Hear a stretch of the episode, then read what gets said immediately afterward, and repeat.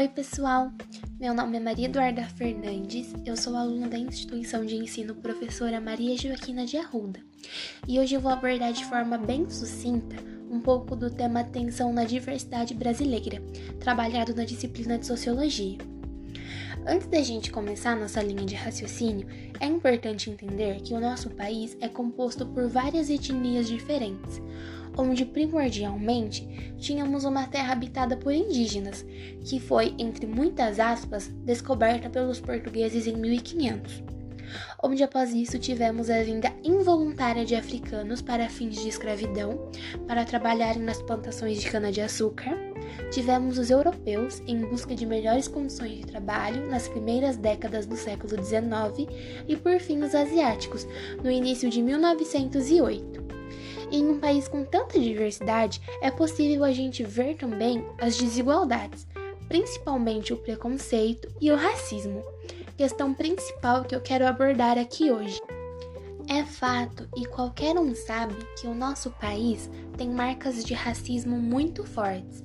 A abolição da escravatura no nosso país foi uma das últimas a acontecer. Foi somente devido à influência de outros países como a Inglaterra que a Lei Áurea foi assinada em 1888. A escravidão no nosso país aconteceu durante mais de 300 anos. Isso são mais de três décadas e é claro que podemos ver as consequências disso ainda nos dias atuais. O fim da escravatura aqui foi totalmente diferente do que aconteceu nos Estados Unidos. Lá os escravos receberam o um mínimo do fim da escravidão, receberam um pedaço de terra, e isso foi um impulso que ajudou os negros americanos a crescer, a lutarem cada vez mais pelos seus direitos. Já aqui no Brasil, não, ninguém recebeu nada ficaram com uma mão na frente e outra atrás. Não tinham onde conseguir renda, não tinham terras para plantar, não tinham gado. Acabaram ficando com o que sobrou. Foi aí que surgiram as primeiras favelas, e é nesse ponto em que chegamos na visão dos dias atuais. Por que será que hoje em dia vemos muito mais pessoas brancas ocupando as cadeiras de faculdade, ocupando cargos no Senado, morando em bairros nobres, tendo muito mais dinheiro e melhores condições de vida?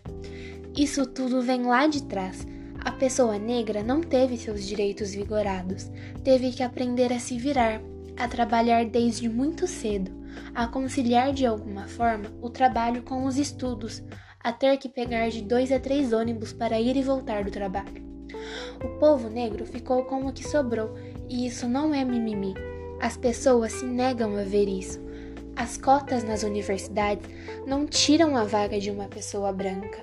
Não é uma ajuda porque a pessoa negra é menos inteligente ou menos capacitada.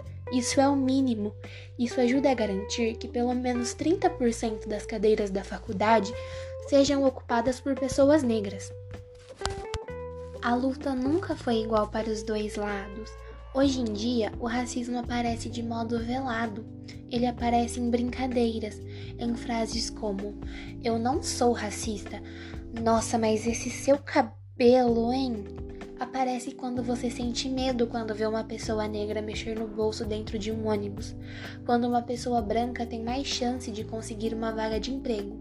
Infelizmente, o racismo ainda se faz presente. Porém, como disse Roger Machado, técnico de futebol do time do Bahia, negar e silenciar é confirmar o racismo. Não devemos nunca nos calar diante a esse tipo de situação. Afinal, todos nós somos iguais. Todos merecemos ter as mesmas oportunidades e, sobretudo, todos nós merecemos respeito. Olá, pessoal! Eu sou a aluna Maria Eduarda Fernandes, do terceiro ano C na Escola Maria Joaquina de Arruda, em Leme, São Paulo. E hoje, no dia 24 de agosto de 2021, eu vou abordar um pouquinho com vocês sobre o tema As Novas Profissões no Século XXI. Vamos ver de forma sucinta sobre o que significa, quais são as novas profissões e quais profissões devem ficar para trás. É fato que, com o decorrer do tempo, tivemos grandes descobertas que auxiliaram na evolução das profissões. E um exemplo disso é o de pessoas que trabalhavam no campo e que foram substituídas por máquinas. Mas por que essa substituição ocorre? E por que há profissões que existem há tantos anos Vamos ver mais sobre isso agora. Olá, pessoal! Eu sou a aluna Maria Eduarda Fernandes, do terceiro ano C na Escola Maria Joaquina de Arruda, em Leme, São Paulo. E hoje, no dia 24 de agosto de 2021, eu vou abordar um pouquinho com vocês sobre o tema As Novas Profissões no Século XXI. Vamos ver de forma sucinta sobre o que significa, quais são as novas profissões e quais profissões devem ficar para trás. É fato que, com o decorrer do tempo, tivemos grandes descobertas que auxiliaram na evolução das profissões. E um exemplo disso é o de pessoas que trabalhavam no campo e que foram substituídas por máquinas. Mas por que essa substituição ocorre? E por que há profissões que existem há tantos anos? Vamos ver mais sobre isso agora. O surgimento de novas áreas de atuamento e o desaparecimento de outras ocorre de acordo com a situação atual do mercado. Novos ofícios surgem de acordo com a demanda e a necessidade atual da economia, assim como alguns deixam de existir por poderem ser substituídos por equipamentos tecnológicos. Se pararmos para pensar, uma máquina com eficácia de 100%, que faz o trabalho de 10 homens em menos da metade do tempo e que reduz os custos mensalmente a quase zero, acaba sendo muito mais viável para uma suposta empresa.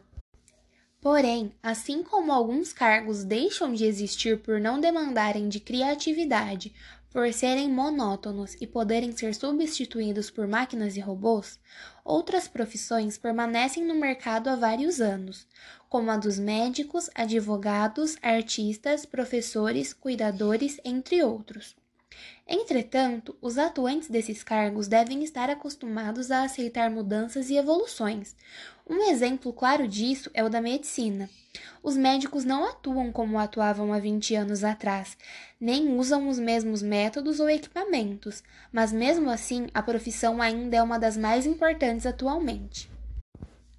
Segundo o site Guia da Carreira, algumas das profissões que serão destaque para os próximos anos são cargos em geral de apoio à saúde, cargos voltados para a produção de tecnologia, analistas de dados, profissionais em telemarketing, consultores em investimentos, desenvolvedores de sistemas e cibersegurança, entre outras profissões. De forma geral, essas mudanças vão acontecer no futuro e não podemos parar esse processo evolutivo que vem para expandir o mercado mas podemos nos preparar para recebê-lo da melhor forma possível. Podemos estudar e estar sempre atentos a essas novas tendências nas profissões.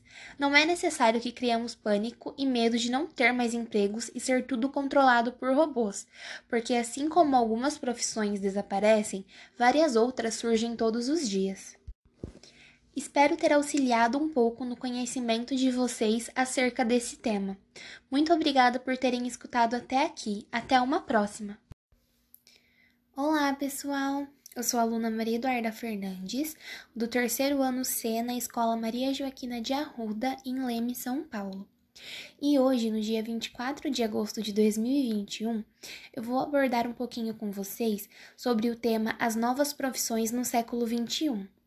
Vamos ver de forma sucinta sobre o que significa, quais são as novas profissões e quais profissões devem ficar para trás.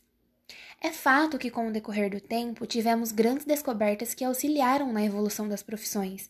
E um exemplo disso é o de pessoas que trabalhavam no campo e que foram substituídas por máquinas. Mas por que essa substituição ocorre? E por que há profissões que existem há tantos anos? Vamos ver mais sobre isso agora.